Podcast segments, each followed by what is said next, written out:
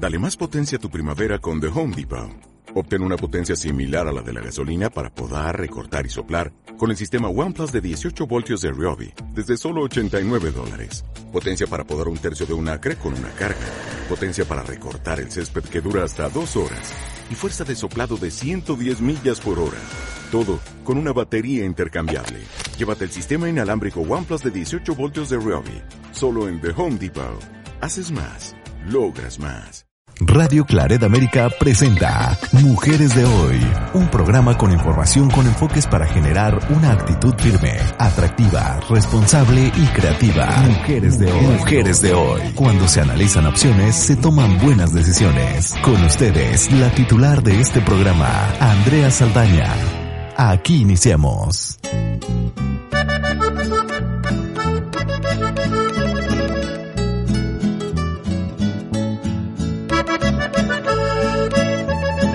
El 2 de octubre llegamos todos pacíficamente a un mitin en Tlatelolco, 15 mil en contingente, año del 68, qué pena me da acordarme, la plaza estaba repleta como a las seis de la tarde. Grupos de obreros llegaron y el magisterio consciente. Los estudiantes lograron un hermoso contingente. De pronto rayan el cielo cuatro luces de bengala ya aparecen muchos hombres, guante blanco y mala cara.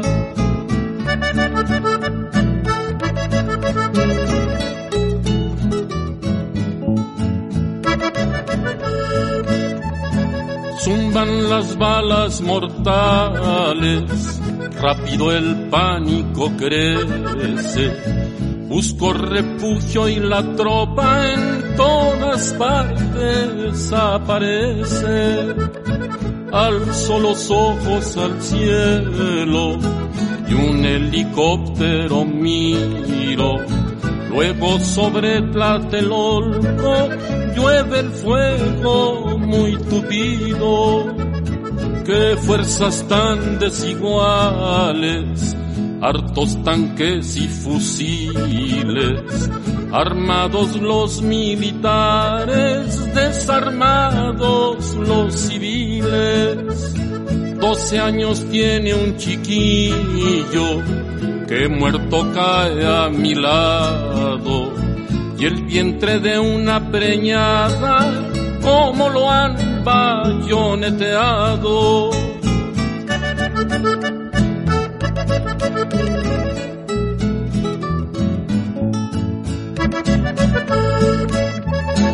quieren a Oriana Falachi, voz de la prensa extranjera.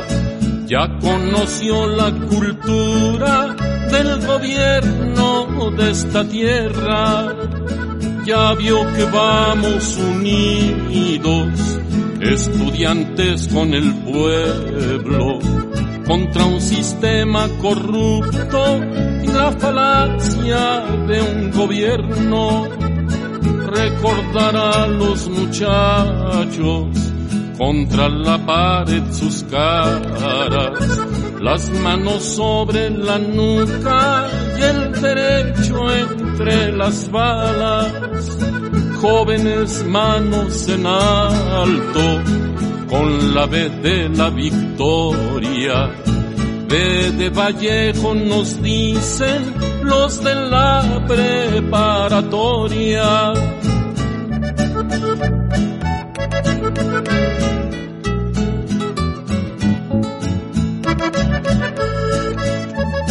Tiras de muertos y heridos solo por una protesta.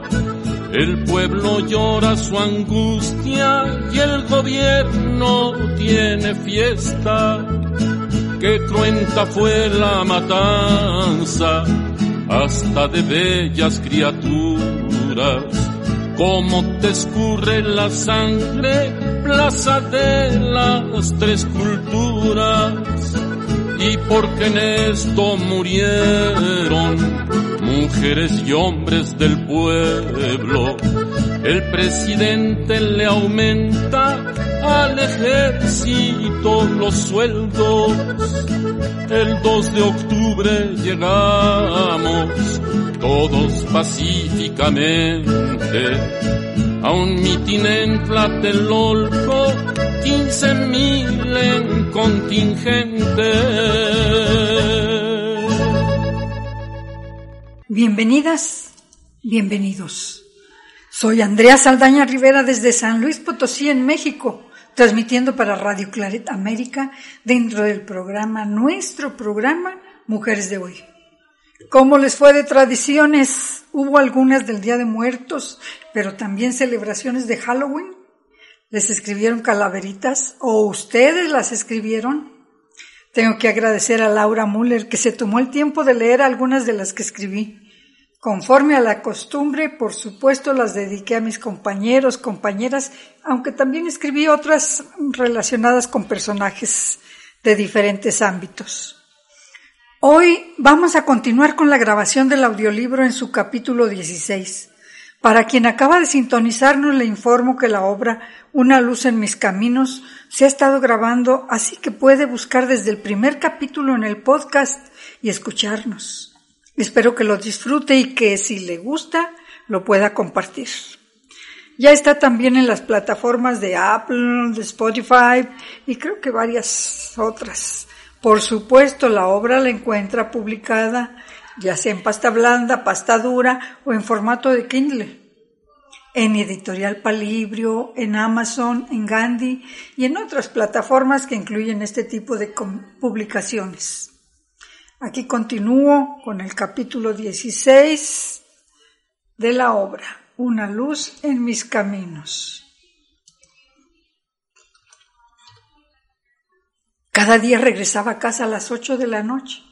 Al salir de mi trabajo en los servicios de salud del Distrito Federal, donde se manejaba el programa de tuberculosis al que estaba adscrita. Era el 2 de octubre de 1968. Normalmente en la calle llamada entonces San Juan de Letrán, yo abordaba el segundo autobús que me llevaría a mi casa. Pero ese día no pasaba ninguno. No sabíamos qué sucedía. La confusión y el miedo se apoderaban de la multitud en las calles. Y ahí estaba yo, entre ese mar de gente, al borde de la desesperación. Después de varias horas, un taxista al ver mi avanzado estado de gravidez, porque tenía siete meses de embarazo, aceptó llevarme. Aclaró que daríamos un gran rodeo. Nos fuimos por Tlanepantla.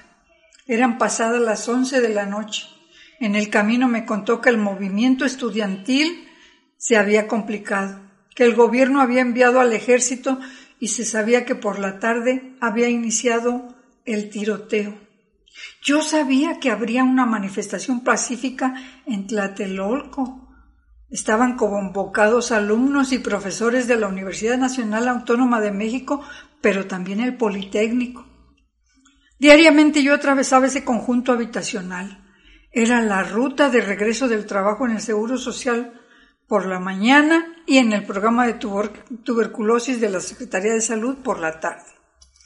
Mi compañera en el Seguro Social, la doctora María Elena Dávalos, vivía en uno de los edificios de departamentos en Tlatelolco, cerca de la Plaza de las Tres Culturas.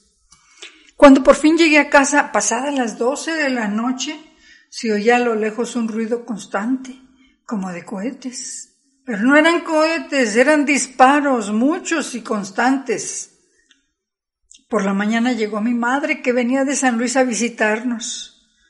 Vivió una odisea similar a la mía, pero ella sí pasó por Tlatelolco, donde vieron tanques estacionados y militares patrullando las calles. Ahí también escuchó disparos aislados al cruzar, salpicados de la narración de la tremenda odisea de la noche anterior, de acuerdo con la plática del taxista que la trasladaba. Igual que yo, resultó sin daños físicos, afortunadamente. Otra historia podríamos contar bajo la óptica de los daños emocionales o psicológicos, especialmente cuando aparecen secuelas de ellos. Aunque brevemente ambas llegamos a experimentar angustia, miedo y una sensación de agobio. Casi podríamos hablar de pavor y sobresalto. Cuadros como este suelen dejar diversos síntomas, entre ellos diarrea o estreñimiento, dolores de cabeza, falta de energía y una rigidez en la mandíbula o el cuello. Lo único que no me dio fue ni diarrea ni estreñimiento, todo lo demás sí lo tuve. A través de los medios supimos que la matanza de Tlatelolco ocurrida en 1968, el 2 de octubre, en la Plaza de las Tres Culturas de Nonualco, Tlatelolco, se cometió durante una manifestación pacífica de estudiantes. Actuaron el ejército mexicano y el grupo paramilitar Batallón Olimpia fue fraguado por el gobierno mexicano en contra del Consejo Nacional de Huelga, órgano directriz del movimiento. Según lo dicho por Luis Echeverría Álvarez, el responsable de la matanza fue el presidente Gustavo Díaz Ordaz.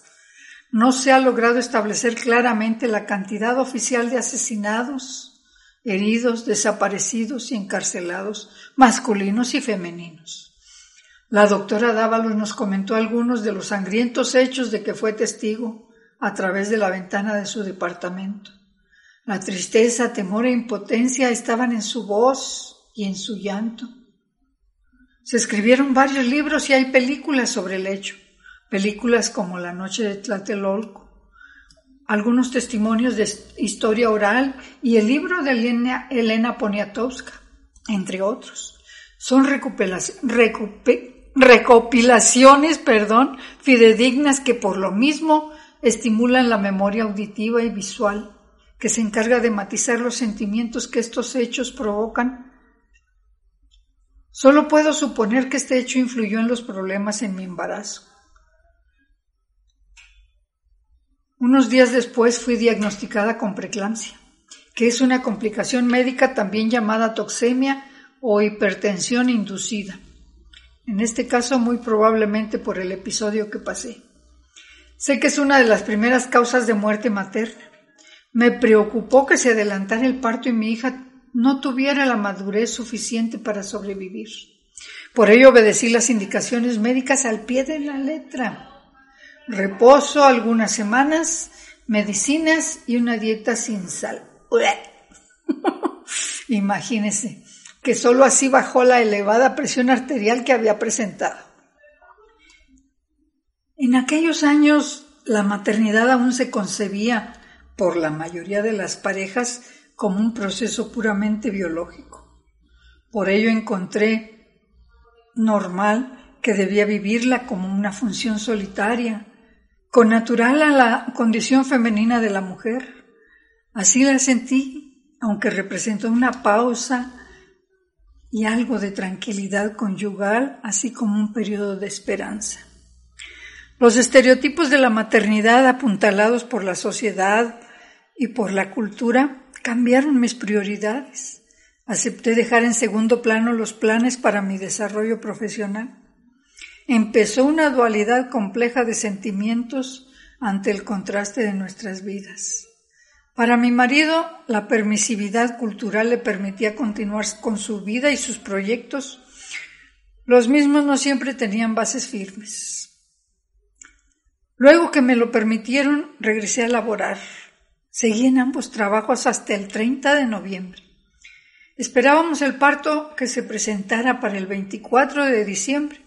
Por ello viajamos a San Luis Potosí para esperarlo en mi tierra, Potosina. Fue el 8 de diciembre de 1968, en la fecha en que con una excelente conducción del trabajo de parto que me proporcionó María de Jesús Olivo, la partera del Seguro Social, y a la hora del nacimiento el doctor Héctor Hinojosa, médico ginecobstetra. Con el apoyo de la misma partera recibieron a mi hija María Esther, sana y fuerte. ¿Qué les parece si nos vamos a una pausa musical? Y conforme al tema que estamos tratando, escuchamos cuando tenga un hijo. No se vaya, regresamos en un momentito.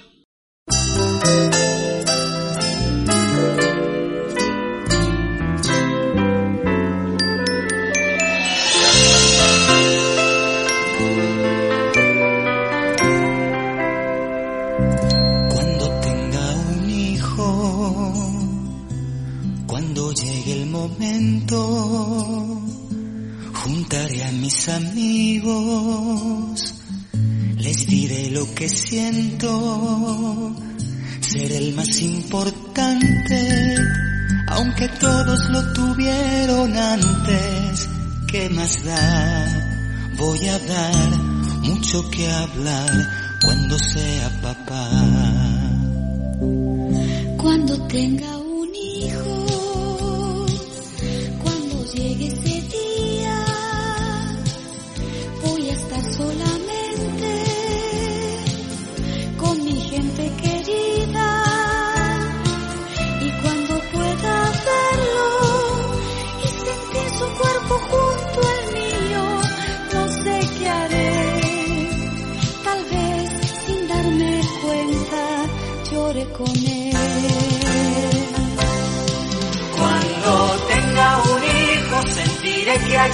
empieza mi vida.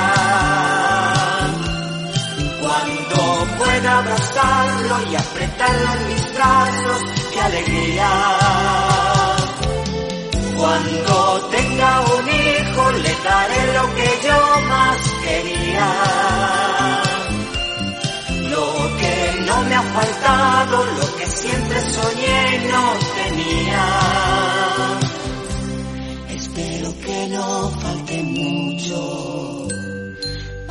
Para ese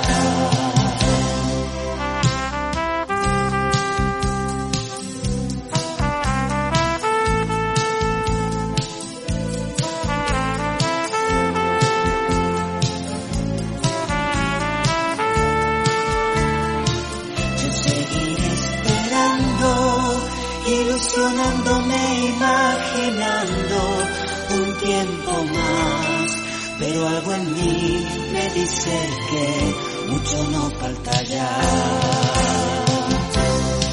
Cuando tenga un hijo sentiré que allí empieza mi vida. Cuando pueda abrazarlo y apretarlo en mis brazos,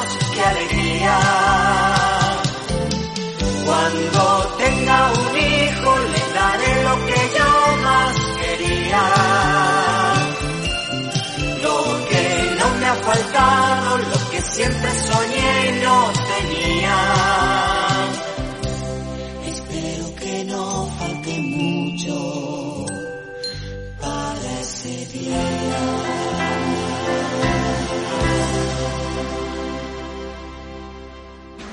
Estás escuchando Mujeres de Hoy con Andrea Saldaña en Radio Claret América. Ya estamos aquí, continuando con la grabación del capítulo 16 de la obra Una luz en mis caminos. Si acaba de sintonizarnos, puede ir a la primera parte buscando en el podcast o si no ha escuchado este audiolibro que con el apoyo de Radio Claret América estamos grabando para usted, por favor busque desde el primer capítulo. Nos encuentra en el podcast de Radio Claret América y en varias plataformas como Apple, Spotify, entre otras. Por lo pronto, continúo. Luego del nacimiento de mi hija y ya en la habitación, la madre de mi esposo lo consolaba. A él Recuerdo sus palabras. Pobrecito de ti, hijo, tanto que sufriste. Mi compañera de cuarto no se aguantó, debe haber sido feminista, y le contestó, la que tuvo el bebé es la que está ahí acostada toda dolorida. Esas frases en aquellos tiempos en que no se aceptaba el acompañamiento a la hora del parto me dejaron varias interrogantes. No existían estudios suficientes sobre la falta de participación de los padres en el embarazo y el parto. Por lo que supe, mi marido fue a la casa de su mamá a que le dieran de comer y a tomar una siesta hasta que le avisaron que ya había nacido su hija. No lo culpé. Eso era lo que la institución propiciaba con sus reglas. Me preguntaba por el enfoque masculino. ¿Era evasión, objetividad, angustia lo que experimentaban? Años atrás, cuando trabajé en el hospital materno infantil, la situación de los padres era diferente, incluso algunos hasta se iban a festejar. obviamente con muchos brindis, es decir, con alcohol o cervezas y música inclusive, mientras la mujer se encargaba de parir. Sería la prohibición de acompañarlas en ese trance o quizá el sentir la inutilidad de estar en el hospital o la necesidad de evadir el sentimiento de impotencia o simplemente y, y, llanamente la cultura patriarcal y hasta machista que impulsa a la sociedad y que era aceptada sin cuestionar. Tomé en brazos a mi hija. Una mezcla de ternura y cansancio la cobijó. Le aseguré que fue resultado de una decisión, un ejercicio de libertad, del derecho a la maternidad. Le prometí que nada le faltaría, ni cariño ni cuidados que le permitieran convertirse en la gran mujer que hoy es. Le pusimos el nombre de mi madre, Esther, pero con el María por delante. Con el cambio en las instituciones y la capacitación de profesionales de la medicina, obstetricia y enfermería, hoy se permite el acompañamiento del padre o de algún familiar. Inclusive puede entrar una dula o profesional que apoya en la conducción de lo que conocemos como parto psicoprofiláctico. Se ha propiciado una atención más humanizada, más cordial. No en balde se ha acuñado el término de atención humanizada del parto o atención humanizada del nacimiento. Desafortunadamente no en todas las instituciones se ha implementado. Ojalá que este cambio se dé más rápido. Mi formación como enfermera y la especialidad en salud pública fueron la guía de los cuidados para mi hija. Su esquema de vacunas era seguido al pie de la letra. Posterior a la aplicación de la vacuna contra el sarampión, Esther presentó una de las más graves complicaciones, encefalitis postvacunal. El diagnóstico me preocupó, pero no me llevó ni por un momento a cuestionar la medida profiláctica ya que el número de casos de sarampión y sus complicaciones en el país eran muy numerosos en aquellos años. Enfrenté reproches, censuras y críticas inútiles y sin fundamento de mi marido. Quiero pensar que era la falta de información, la angustia. Esther ingresó al hospital de la raza. Al parecer, el diagnóstico fue de lo más oportuno, lo que permitió un manejo apropiado. Después de algunos días de zozobra y angustia, evolucionó favorablemente. Aún quedaba la duda respecto a secuelas. Seis meses después, un electroencefalograma pudo corroborar la total normalidad. Actualmente la bibliografía a favor y en contra de las vacunas es bastante profusa. Las estadísticas apoyan o atacan posturas a favor y en contra. Es ampliamente conocido que algunos de los virus contra los que protegen tienen perfectamente reconocida su capacidad mutante, es decir, que pueden cambiar. Entonces nos cuestionamos. Pero nuestro país es pionero, había sido pionero en América Latina en avances y en altas coberturas de vacunación. Desde que entró este gobierno estamos bajando en coberturas. A nivel nacional, las responsabilidades de las autoridades de salud y finalmente del gobierno federal. En cuanto a las personas que deciden vacunarse o no, espero que escuchen los argumentos en pro y en contra solamente si están respaldados por la ciencia y los organismos debidamente acreditados. Finalmente, la decisión que tomen seguramente será la que consideren mejor para sí y para su familia. Por lo tanto, debiera tener la mayor información posible. Amigas, amigos, espero no haberme excedido en el tiempo. Casi se nos termina el programa para estar al día con ustedes, pero como es habitual, me despido con música. Música que reconoce que vivimos por ella. Porque como dice Laurence Durrell, como dijo Laurence Durrell, quien fue un escritor británico que nació en la India, la música es amor buscando palabras. Aunque tengo otras palabras para ustedes. Por favor, cuídense mucho y pásenla bien, pero muy requete bien. Vivo por ella con Andrea Bocelli y Marta Sánchez.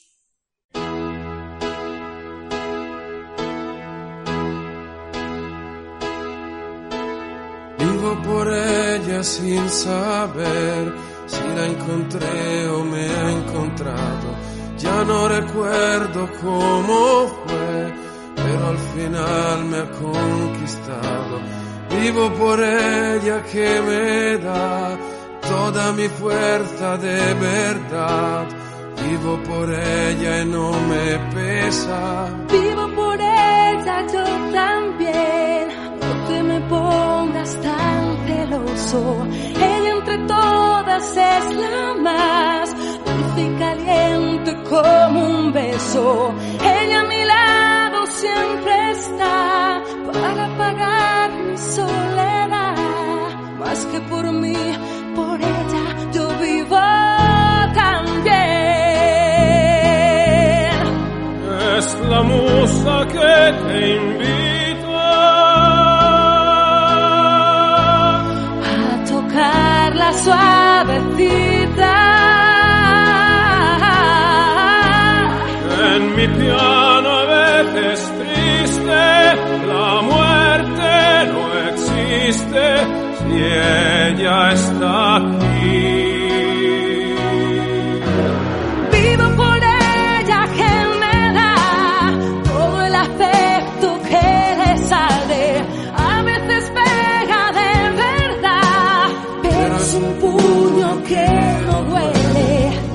por ella que me da fuerza, valor y realidad para sentirme un poco vivo.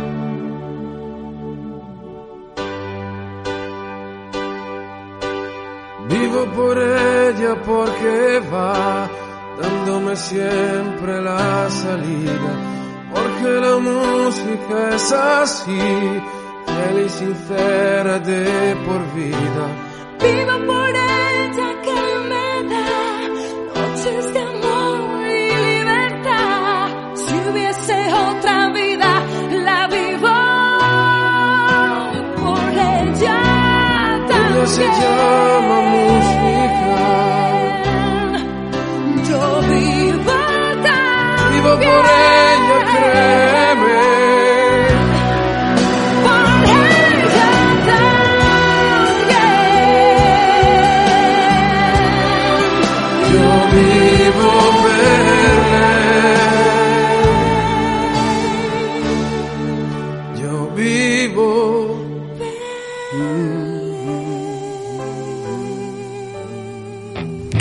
Radio Claret América presentó Mujeres de Hoy con Andrea Saldaña. Esperamos que lo haya disfrutado.